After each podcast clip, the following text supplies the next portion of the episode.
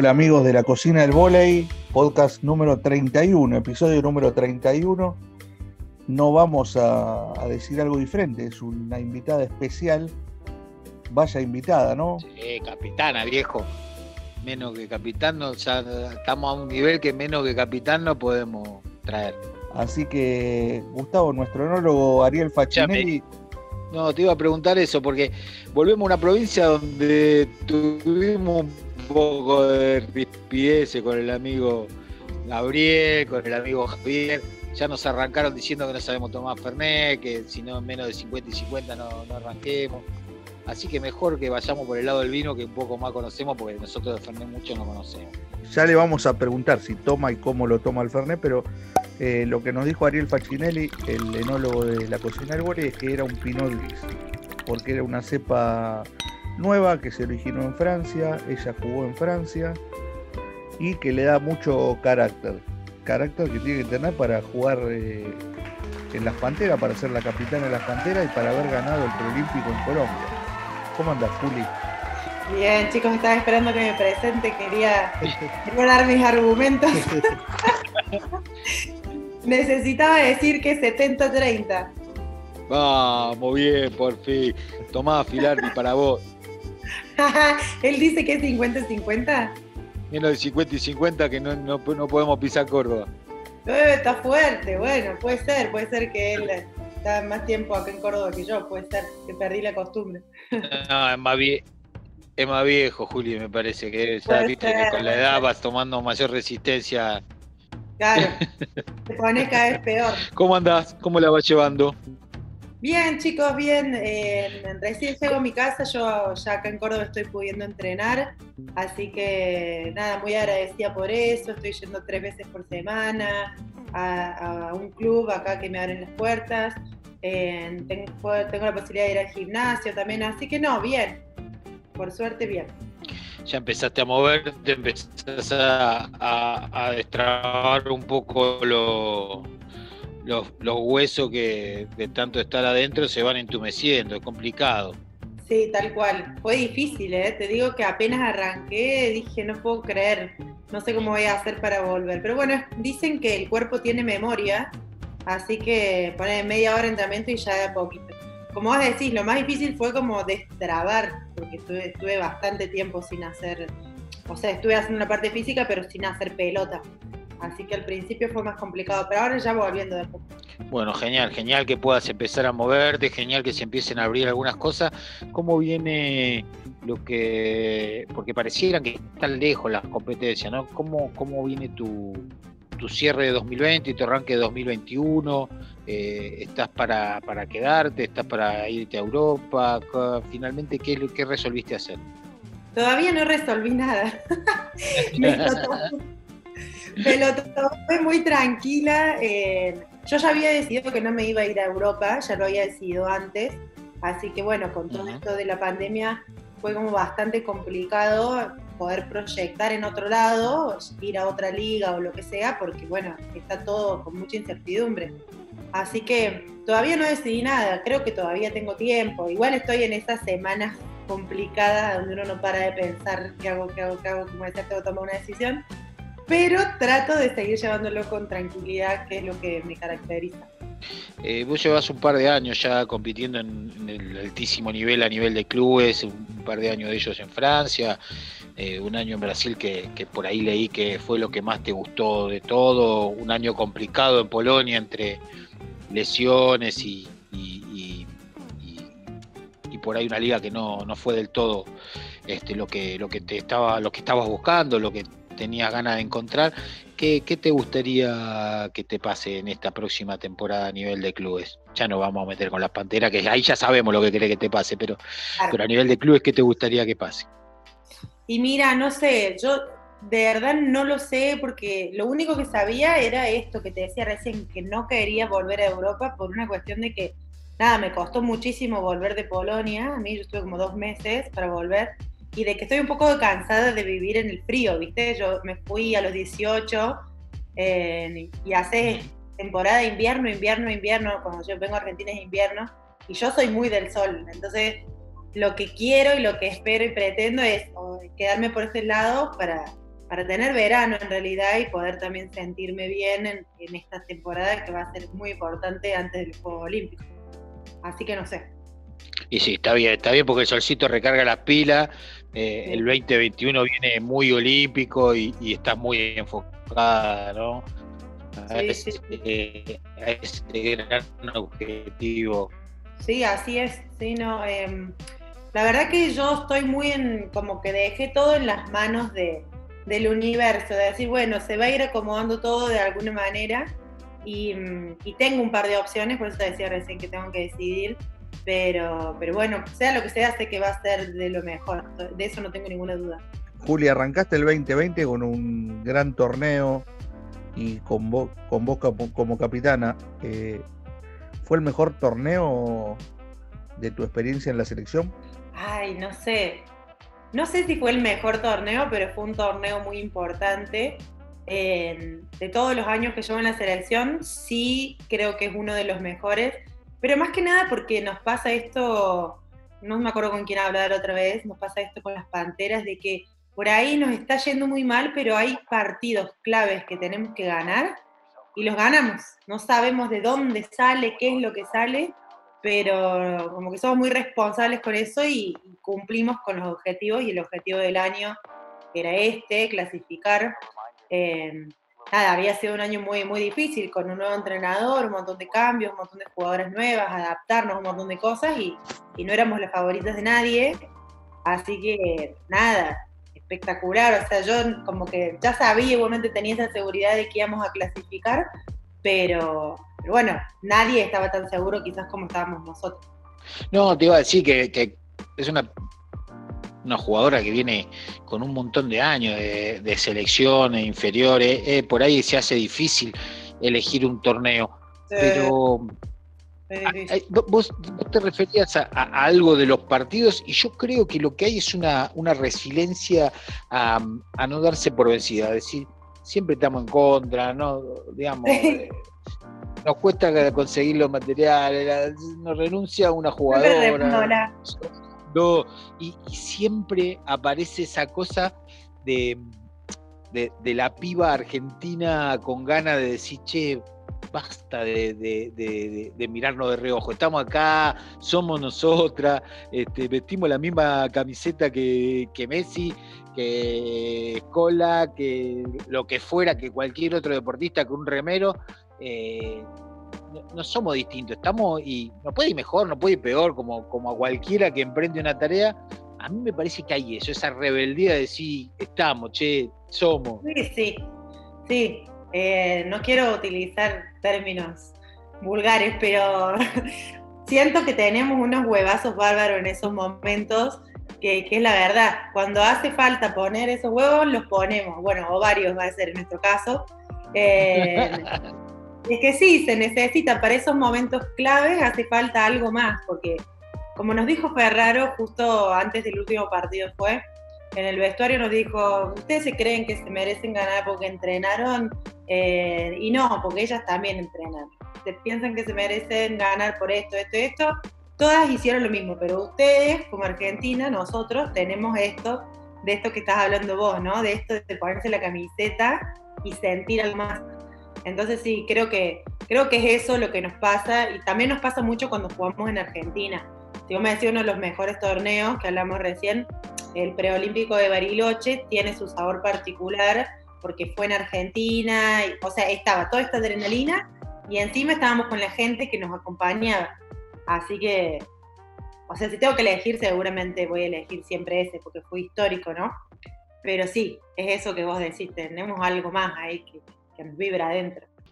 Juli, arrancaste desde muy chica para Europa, no paraste, siempre viviendo el invierno, cómo te manejabas con la cocina. ¿Desde cuándo arrancó esa, ese compañerismo entre Julieta y la cocina? Chicos, estaba esperando que me pregunten. Y sí, claro, digo, estamos conectados porque es lo único que nos interesa, saber qué vamos a comer cuando vayamos a Córdoba. Esta es la verdad. claro. Bueno, yo, creo que yo ya le dije a Diego, o sea, eligieron una de las peores invitadas porque yo no soy muy ágil en la cocina, todos lo saben. Pero en realidad no es que no soy ágil, no me gusta tanto, pero creo y me tengo confianza de que cuando me pongo a preparar algo me sale rico. Como hay como, como bien leonina que soy, yo soy de León, bien leonina que soy, no, me tiene que salir bien, aparte si tengo invitados voy a ponerle 10 y voy a tratar de dar lo mejor de mí. Pero bueno, no puedo venir acá diciendo que soy un excelente chef o que sé hacer muchísimos platos porque no es mi caso. No sé cómo fue con los otros invitados que tuvieron. ¿Todos, todos sabían cocinar muy bien? En general había de todo. Tenemos desde gente que ha, dejado el vuelo para irse a cocinar a, una cocina internacional. Claro. Este, y algunos que como y algunos que como tu caso, bueno, dicen, más vale menos mal que hay delivery porque si no vuelo inanición. Entonces la entonces la pregunta es, ¿cómo, ¿cómo venís? Jugaste siete años en Francia, si no me equivoco, uno en Italia, uno en Brasil. ¿Cómo ibas resolviendo cuando estás sola en esos lugares?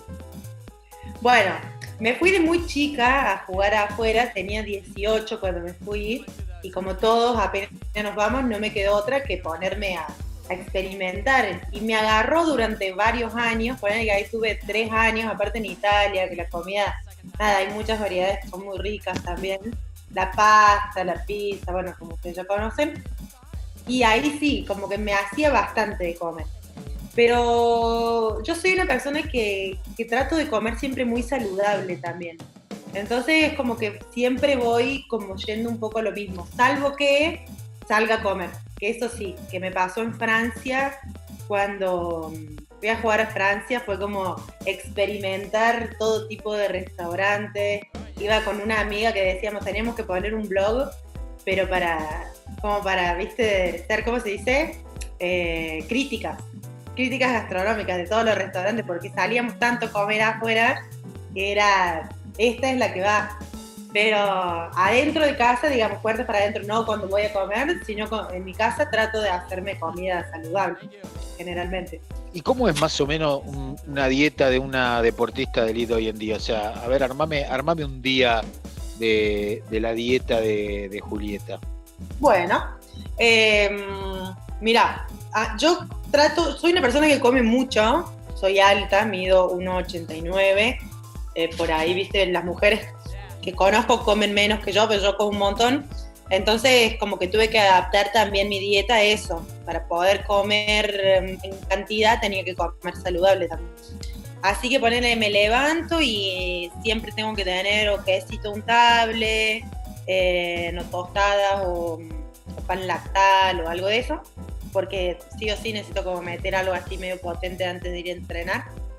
Eh, después me gusta hacer muchos diferentes tipos de ensaladas.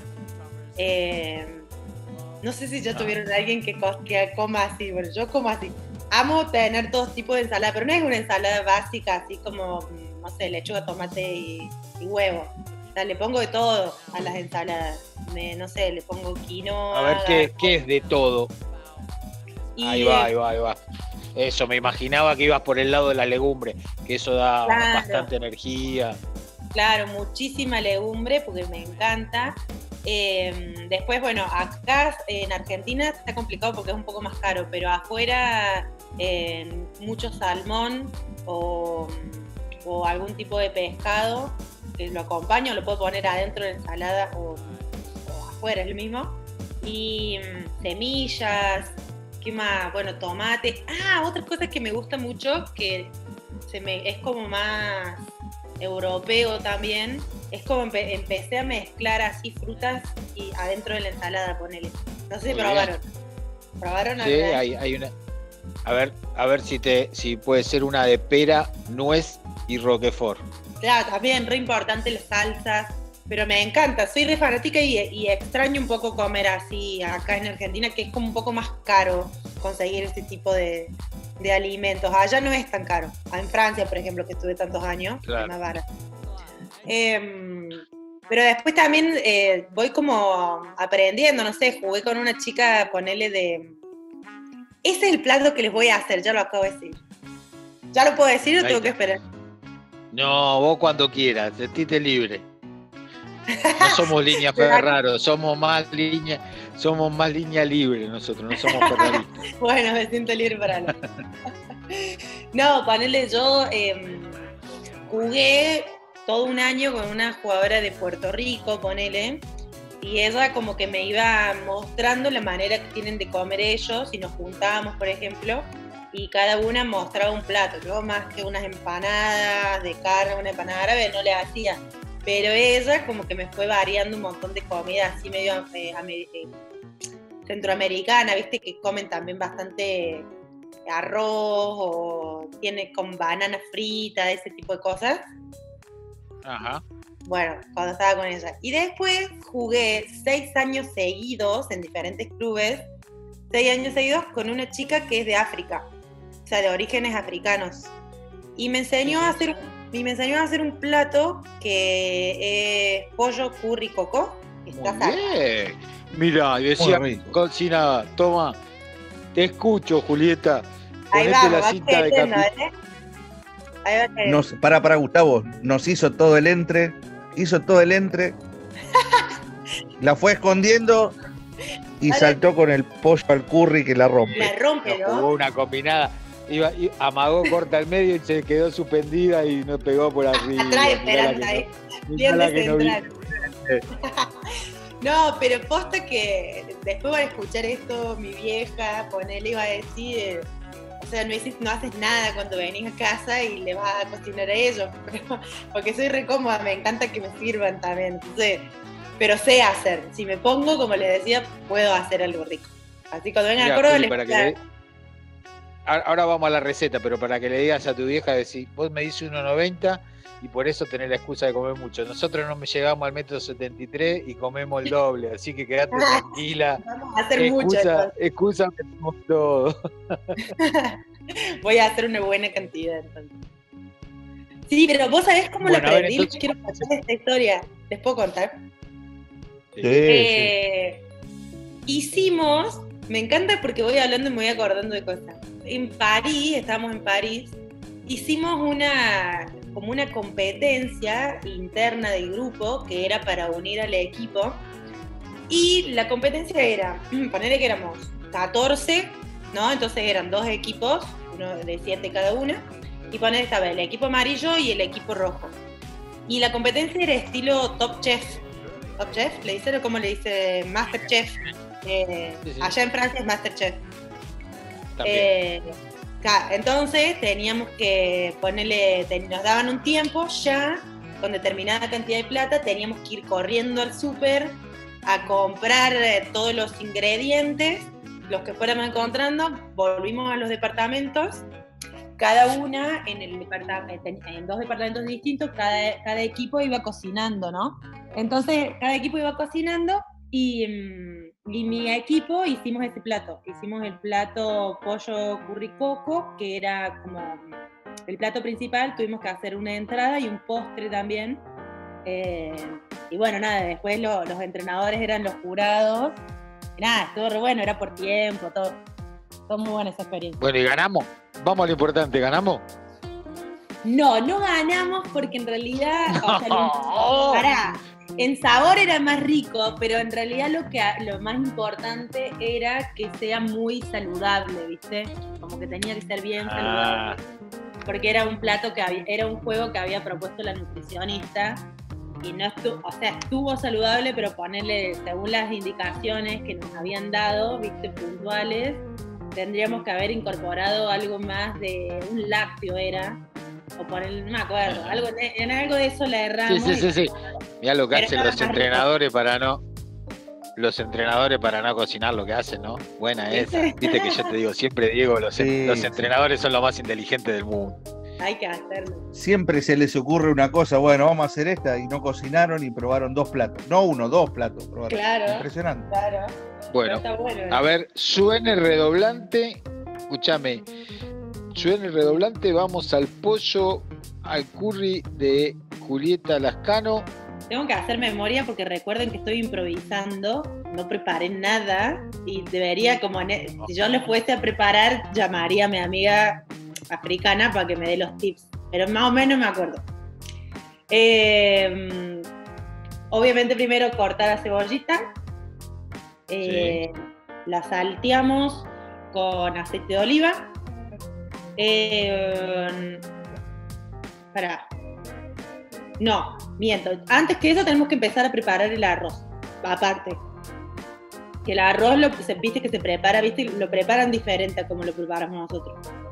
Es como que lo dejan, o sea, le ponen agua, lo dejan y se va haciendo el arroz y medio que cuando queda pegado abajo, recién ahí lo apagan y queda ahí como terminando de hacer solo. No como nosotros que por ahí le ponemos más agua, ¿viste? Entonces el arroz se va preparando aparte. Después saltea las cebollitas, cortamos el pollo, eh, lo empezamos a hacer, a medida que lo vamos haciendo, hay que agregarle eh, curry, no te puedo decir cantidades, pero bastante, bastante abundante, abundante. jengibre, que se raya bastante jengibre también arriba. Se le puede poner un poquito de tabasco para la gente que le gusta bien picante, para los que no le gusta picante un poco menos, o un pimiento o algún tipo de pimienta que no sea tan fuerte. Y después de ahí, se le, eh, una vez que el pollo está casi, digamos, bien rebozado, porque son pedacitos chiquitos de pollo, se le agrega toda la viene como una especie de crema, ¿vieron esos tarritos de crema de leche? Pero no es crema de leche, es crema de coco. ¿Entienden? no ah. sé si lo han visto. y, se, y, se, echa eso ahí, se vuelve a condimentar un poquito más, sal, pimienta, más jengibre o lo que le haga falta. Yo soy muy fan del curry, así que le mando un poco más de curry. Ah, y, se, y, eso se termina de hacer a fuego medio, bien bajo, o fuego mínimo, bien bajito ahí porque como es una crema tampoco tiene que llegar a hervir. Eh, y se queda haciendo ahí a fuego bajito, después se le mezcla con, con el arroz y queda. Perfecto. ¿El arroz lo metes adentro para que termine de cocinar o lo juntás en el plato? Podés hacer las dos opciones. A mí me gusta mucho como que servir el arroz aparte, porque el arroz así también es muy rico. Y después pones al lado y con mucha salsa, porque eso sale bastante salsa. Sí. Lo vas mezclando después en el plato.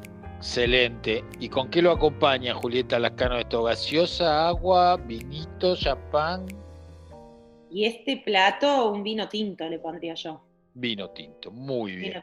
Vamos con un Malbec, con un Malbec para acompañar el pollo al curry. Este, a mí me sonaba un Sauvignon Blanc bien frío, pero bueno, te voy a, te voy a poner, poner las dos botellas y cada uno toma el que quiere. Sí, puede, puede ser también. Puede ser, porque al ser picante, por ahí algo más fresco. Sí, sí tenés razón. La erré. Bueno, estoy abierta a recomendaciones. igual, el vino lo, igual el vino lo lleva Diego, quédate tranquila. Ah, bueno, bárbaro. Sí, vino blanco, tenés razón. Cambio de opinión. Vino blanco. Fresco, porque va, si le puse el tabasco hasta que pica. Así que un poco de agua también. Juli, en el tema de, de los equipos con las hay en Francia que hay muchas eh, por ahí de nacionalidad francesa, pero de orígenes de otros lados. Eh, son de juntarse, son de, de, hacer grupo o, termina el entrenamiento y se van para su lado. ¿Cómo, cómo es esa experiencia en, en, los clubes? Porque por ahí, viste, acá al dominar todos el mismo idioma, allá es un poco más difícil. ¿Cómo, la llevabas? Mira, yo estuve muchas temporadas y todos los años fueron diferentes y tuve compañeras de diferentes lados también. Pero, pero algo que, tiene lindo la cultura francesa y sobre todo el ambiente del volei allá es que hacen mucho esto que te decía recién de, de juntarse. Por ejemplo, no sé, decíamos una vez por semana tenemos una noche internacional, ¿no? Y la noche internacional era, por ejemplo, vienen todas a mi departamento y vamos a comer eh, comida argentina que voy a preparar yo. Después otro día íbamos y, por ejemplo, tuve unas compañeras de Rumania, hicimos una, una, una noche donde ellas prepararon, no me puedo acordar el nombre del plato, pero era nada que ver a lo que estamos acostumbrados a comer nosotros. Eh, este tipo de cosas siempre, también o las Yankees, hay muchas chicas que vienen de Estados Unidos también a, jugar generalmente, que es un poco, eso es más tipo pizza, eh, son más de hamburguesa y esas cosas. Eh, pero sí, se hace mucho. En Francia sobre todo se hace mucho. Por ahí en los otros países donde estuve no, no son tan de esto, pero en Francia sí. Está, y está bueno, es un re lindo recuerdo que me queda. Que acá Diego siempre hace una pregunta y, por ahí como sos joven y no, no tenés ubicado al personaje, al pato Pastoriza, que era un técnico de fútbol, que fue un poco el, el creador de los asados de grupo, ¿viste? Esos asados para hacer grupo. ¿Vos crees que, mejora el, funcionamiento del equipo cuando el grupo encuentra esa, esa cosa, esa solidificación por afuera, ese, esa conexión? ¿O es independiente, digamos? Yo no sé, creo que sí está bueno que sí hagan este tipo de reuniones porque genera una especie de confianza con las otras personas, entonces te da como lugar a ir a hablar de ciertos temas. Por ejemplo, algo que quedó ahí picando en la cancha y justo tenés esa, reunión, te da la oportunidad para hablarlo, ponele. Pero también he estado en equipos a donde no han sucedido este tipo de reuniones y, eh, y, sin embargo el equipo funcionaba muy bien porque estabas con jugadoras quizás maduras y de experiencia, a donde los problemas se resuelven ahí nomás al toque, en la cancha o quedan olvidados. Eh, no sé, la verdad que no sé, creo que depende mucho del grupo de personas. Hay, hay jugadoras, por ejemplo, que conozco que necesitan tener esto, que es como que, che, nos juntemos porque pareciera que el grupo como que no está fluyendo, entonces nos, nos empezamos a juntar. Pero es muy depende. No sé si es fundamental, pero sí hace bien. También he estado en el caso opuesto, a donde nos juntamos demasiado y nos fue re mal esa temporada. Era como que ya, ¿me entendés? Lo opuesto. Un gran grupo humano, pero no le hacíamos un punto a nadie, digamos. Claro, nos llevamos demasiado bien, entonces no podíamos resolver las cosas. Era como, bueno, no pasa nada, yo, yo voy a salir, yo voy a salir. pero sí, estuve mal yo, mal yo, mal yo, mal yo, mal yo. Dejá de ser la mejor amiga, pero pegale adentro una vez. Claro, por eso. Y sí, sí o por ahí está, estás fuera de foco también, porque te estás juntando mucho, tú estás todo el tiempo pensando, che, ¿qué vamos a hacer? ¿Qué vamos a hacer? ¿Qué vamos a hacer? Y te olvidaste de que lo principal por lo que estás es porque tenés que ganar y, el partido. Y... Así que las dos cosas. No voy a decir que no ni que sí, depende del grupo de personas. Lo vas resolviendo. Julieta, y con esta nueva función de capitana de las Panteras, eh, ¿te metías en la cocina del, del equipo eras mucho de, interactuar con Hernán, sobre todo, no sé, eh, eh, entrenamientos o descansos o, opinar de la planificación o, solamente mm. venía, venía cuando ya estaba decidido. Pero vos lo conocés, Hernán, no es muy, como que por más que yo me meta o no, o sea, no le importa. Así que va a ser él así Pero yo soy, estoy como muy, muy abierta y le digo, si, veo que algo por él, le, creo, che, estamos cansadas, por él sí le voy a decir, pero sabiendo que quizás no le importe, porque él hace, él hace y deshace a su manera, así que no me meto, no me meto, él, él decide, él decide, pero sí hablo, yo no me callo, él se ríe, como que ah, ya me hace cara. Está bien, está muy bien, está muy bien. Se van a ir domando entre los dos. Eh, ¿Te ha tocado con Panteras y, con clubes em, ir a varios países y, compartir varios grupos? ¿Dónde te sentiste más cómoda jugando? ¿Y dónde comiste mejor? ¿Y dónde te sentiste incómoda? ¿Y dónde comiste peor? Ah, bueno, bueno, eh, ¿dónde me sentí mejor? Eh, Brasil. Pero eh, ahí eh, sería por, grupo humano o por, mm, o por qué hablamos. O por en, general? en general. ¿Dónde dijiste, viste? Sí. En Brasil me sentí muy bien porque el nivel de la liga estaba muy bueno. Eh, siempre fue mi sueño jugar en Brasil, entonces como estar cumpliendo algo con lo que tanto, había anhelado, era como que dije desde el primer día que llegué, era me lo quiero disfrutar como sea, entonces lo, experimenté en lo personal también de una manera distinta. como grupo tuve, mm, nada, yo nada, casi todas las temporadas con las que estuve conocí gente de, fierro, tengo dos de mis mejores amigas que las he conocido en clubes, una de esta chica que te digo que es de descendiente africano, que es parisina en realidad ella y con la cual compartí seis años, así que casi todas las temporadas que jugamos juntas de diez. Eh, pero donde mejor comí, Francia. Sí. Sí o sí. Me encanta. Me encanta. Sin duda. Sobre todo cuando estaba en la costa azul, hay mucho tipo de pescados, mariscos. O sea, es, mucho más caro, pero vale la pena. ¿Entendés? Esa plata que voy a decir, bueno, puedes salir a comer, quizás me duela un montón el corazón lo que voy a pagar, pero vale la pena experimentar esos sabores, porque no es lo mismo. No es como ir a comerse una hamburguesa a McDonald's, es porque de verdad vale la pena. Eh, ahí en, la Costa Azul es donde van a vacacionar, no sé, Brad Pitt, Angelina Jolie, entonces como que todo también está preparado para, para deleitar a ese tipo de, gente. Eh, así que nada, los sabores en Francia... No, no, no ya me digo, ya sabemos dónde arranca el Tour 2021, Costa Azul, viejo. Sí, Costa Azul y te queda lo peor, te queda lo, negativo ahora, que no te gusta, pero...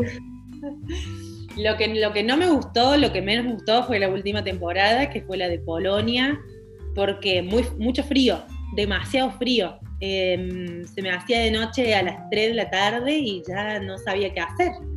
Eh, mismo para salir a comer, ponele. Eh, eran las, eran las 3 y media de tarde, yo ya había terminado de entrenar y te vas a ir a un restaurante a cenar a las 5 de la tarde? Es raro. Es raro. Muy. Sí. Y la comida me sorprendió bastante porque los sabores de la comida mm, polaca es muy rica. Eh, yo pensaba que no. Y eh, tienen así platos como muy particulares, pero es rico. No sé si es la peor, no sé, la peor no sé. No, no tengo la peor en todos los lugares comí bien. Muy bien, muy bien. Acá en general hasta ahora venían coincidiendo con la comida asiática. Se ve que no, no, les había gustado mucho la comida asiática, pero. Ay, a mí me encanta. A mí me encanta la comida asiática. Cuando vamos a Japón y eso también, cuando por ejemplo hemos ido a, jugar a.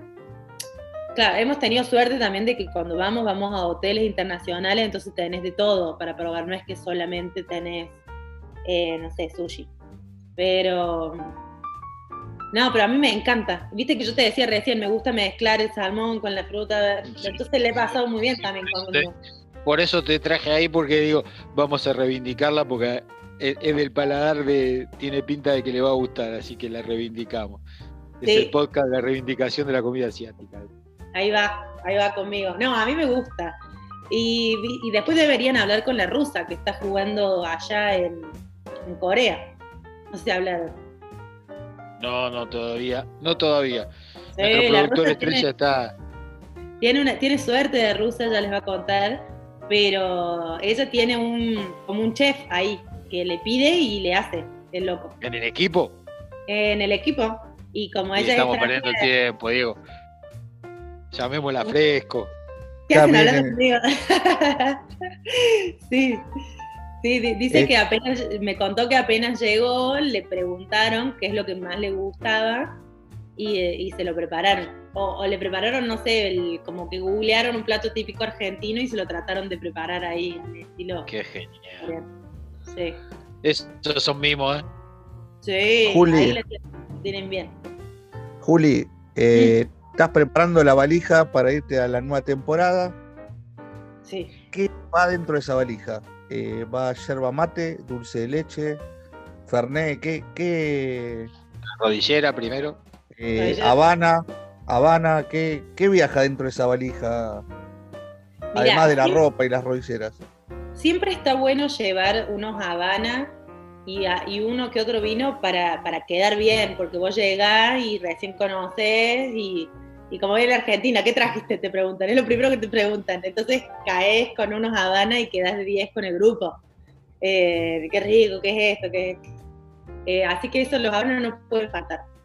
Eh, yerba sí o sí. Yerba creo que es lo que más me ocupa la, la, mochila, el, todo. Pasa que cuando estás en Francia igualmente se, se consigue, no Por ejemplo, en Polonia no podía conseguir, pero ahí en Francia se, puede conseguir por internet. Así que mm, yerba, fernet, más o menos. O sea, no porque no tome, sino porque se puede llegar a conseguir también. Em, ¿Qué más? No, para comer nada más, creo. Hoy en día se puede conseguir de todo, por suerte. Se me hace que por ahí en Polonia hubiera sido más difícil conseguir hierba, pero en Francia suele haber bastante. sobre todo si está cerca de, las ciudades grandes. Polonia creo que me llevé como 4 kilos la primera y después como volvimos para jugar el preolímpico me volví a llevar 4 kilos más. Un montón. Eh, ¿Sabés qué me pasaba también en Francia? Yo, como estaba en la Costa Azul, estaba muy cerca de España, de Barcelona. Y ahí en Barcelona vos podés hasta conseguir hasta los cortes de carne, por ejemplo, argentinos. Entonces, claro. que fui un par de veces y me traía ahí de, Barcelona hasta carne. En el avión ¿Estabas, a tiro de ¿Estabas a tiro de Marsella ahí, por ahí, por esa zona? Eh, estaba San Rafael. Son cuatro horas en auto hasta Barcelona. Ahí no, sí, sí, cuando, cuando arranca la Costa Azul, sí, ahí muy, muy cerquita de, Marsella. Sí, muy a una hora de Marsella, una hora y media de Marsella. Claro. Muy linda también estuve, También estuve eh, tres, eh, tres, años jugué ahí cerquita de Marsella. Bien. Más picante Marsella, ahí donde estás ahora es más tranquilo. Marsella es una ciudad picante. Sí, es picante, es picante. Pero está bueno, qué sé yo. Sí, ¿cómo no? ¿Cómo no? ¿Cómo no? Toda experiencia que sume siempre está buena, haciéndolo con, sobre todo si uno está haciendo lo que le gusta, trabajando de lo que le gusta, desarrollándose, ¿cómo no va a estar bueno? Claro que sí. Conociendo, ¿no? Conociendo otras culturas, otra gente. sobre todo ahí en Francia que uno no solamente conoce Francia, sino como te decía recién, hay tantas extranjeras, puedes llegar a tener hasta 10 extranjeras en un equipo. Entonces es una mezcla de cultura re interesante. Está bueno. Eh, Juli, ¿qué, qué, imaginas de Tokio 2021 para vos, para las Panteras? ¿Cómo, qué, ¿Qué imaginás? Porque no va a ser un juego olímpico más, va a ser un va a ser raro porque todos van a estar como saliendo de este proceso de, de altargamiento y de, digamos de esta frustración que fue no Tokio 2020 y, reencontrándose. ¿Qué, ¿Qué imaginás? ¿Cómo lo ves? Em, no sé, creo que va a ser una locura porque, nada, ellos en todo lo que es cuestión de organizar, si los torneos que hemos ido a jugar nosotras son una locura, en cuestiones de, organización, logística y todo eso, no, para unos Juegos Olímpicos no me puedo ni imaginar. Creo que es como que no, no me cabe en la cabeza lo que puede llegar a ser o sea, me imagino lucecitas de color de por todos lados, pensando en todos los detalles, porque son recontra detallistas encima.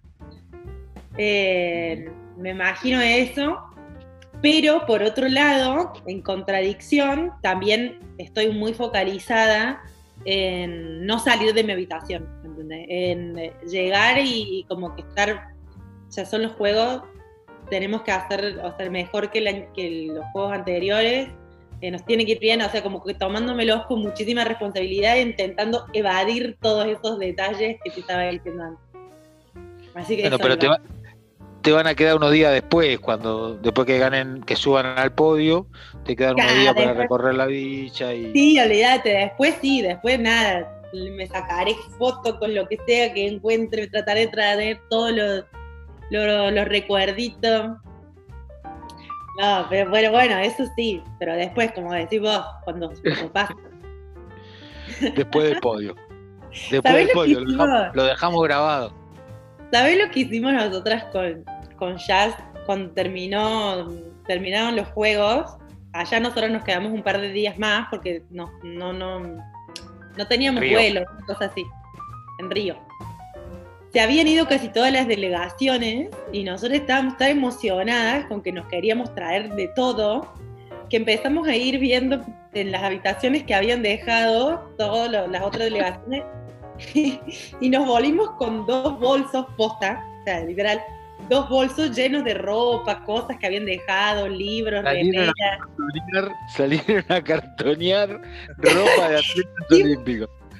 Tipo cartoneras, te juro. No nos podíamos creer que se habían ido y habían dejado todo eso, pero viste que vos tenés una valija de 23 kilos y no te podés pasar. Entonces siempre, nosotros lo, sabemos porque nos pasa lo mismo, tenemos que dejar generalmente. Y en este viaje teníamos para volver con dos valijas nosotras. Así que nada, volvimos llenas de cosas, llenas. Yo vestía a mis hermanos de ropa de, de la selección de básquet. Está muy bien, está muy bien. Eh, Juli, nada, la verdad que es un placer verte disfrutar de lo que haces, verte disfrutar de la charla, tu frescura. Eh, para mí, eh, todo ganancia esta charla de hoy, a pesar de, como te definiste, de poca gimnasia en la cocina. Para mí fue una charla preciosa. Te agradezco este rato que nos diste, te agradezco el compromiso para con el voleibol argentino, para con la selección que que para nosotros es, es, un orgullo más allá o más acá de los resultados que siempre son al final una anécdota. Eh, así que gracias por este rato con la cocina del y con Diego, conmigo y, que sea lo mejor, eh, que sea lo mejor en la temporada que viene y en, y en Tokio con tus compañeras.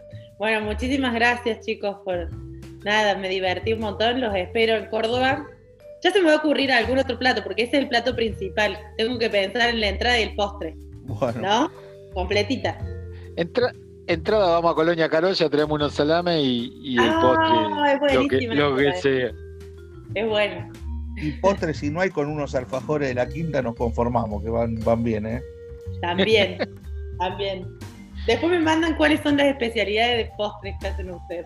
Quiero, hacemos completa. Juli, muchas gracias por, esta charla. Sabemos que estás entrenando para volver a full en la temporada. Sabemos que estás ahí haciendo algunas cosas físicamente para llegar lo mejor posible a Tokio. Así que nada, muy bien. Muchas gracias por esta charla y además este, felicitarte pues te pusiste al hombro la lucha por la profesionalización del voleibol femenino, que va a costar mucho porque hay que romper muchos paradigmas, hay que romper muchas cosas en el deporte argentino, no solo en el voleibol, pero bueno. Eh, muchas gracias. Completa. Claro, eh, muchas veces es para otro podcast más, ¿no? Pero muchas veces por ahí cuando se habla del voleibol femenino eh, hay cosas que suenan a utopía porque hay que romper muchas estructuras previas antes de, poder lograr eso. Entonces, como que suena muy, muy utópico y las luchas se van, se van enfriando, ¿no? Pero paso a paso, pienso yo. Creo que esto que, surgió ahora es el primer paso de un montón de cambios y cosas que, se van a ir dando quizás esto que vos decís, yo me lo pongo al hombro, pero en realidad es como una lucha por algo que yo seguramente no esté para, para poder disfrutarlo, pero mi sueño es que, o sea, las chicas que vienen de atrás, y sobre todo las que recién están empezando a jugar al volei, puedan eh, tener eh, quizás estas experiencias que yo te estoy contando, que las pude experimentar como jugadora profesional en el extranjero, ponele, que ellas lo puedan experimentar y que tengan la posibilidad de hacerlo también creciendo con una liga profesional en el país, ¿no? Pero bueno, es un, primer paso. Así bueno, muchas gracias y nos retiramos de este podcast con la pregunta que hacemos siempre al final, que es, ¿qué tres cosas no pueden faltar en la cocina de Julieta Lascano? Eh, miro mi cocina, ¿viste? Falta, no puede faltar, me encanta. Eh, queso crema, porque me gusta también cocinar queso crema, y, eh, y vinito para acompañar ahí las comidas siempre. Muy bien. Gracias, Juli. Un gustazo. Gracias, Juli. Muchas gracias, chicos. Chao, nos vemos.